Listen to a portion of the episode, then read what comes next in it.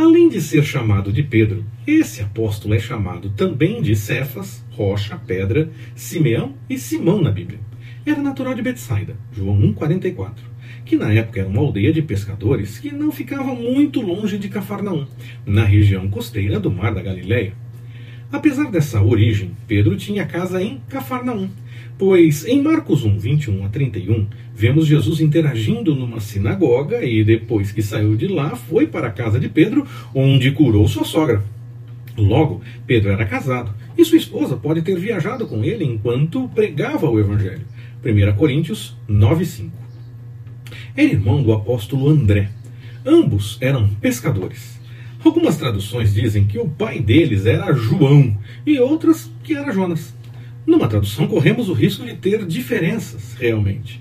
Até onde vi, a tradução mais comum é Jonas. E como todos da família eram de uma aldeia de pescadores, Marcos 1,16, é bem provável que o pai deles fosse pescador igualmente.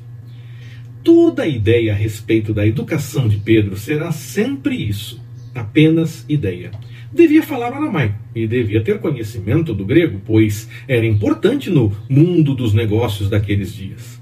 Mas tudo trata-se de possibilidades levando em conta a sociedade daqueles dias. Seguimos na próxima semana, permitindo o Senhor.